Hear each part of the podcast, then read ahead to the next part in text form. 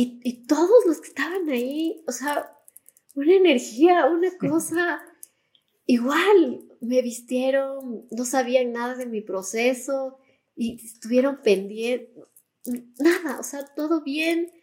Me metí al mar, me hundían, quería meter la cabeza todo el tiempo. Eh, fui con tortugas, estuve con los tiburones, me metí en el cuevita de los tiburones, volví a salir.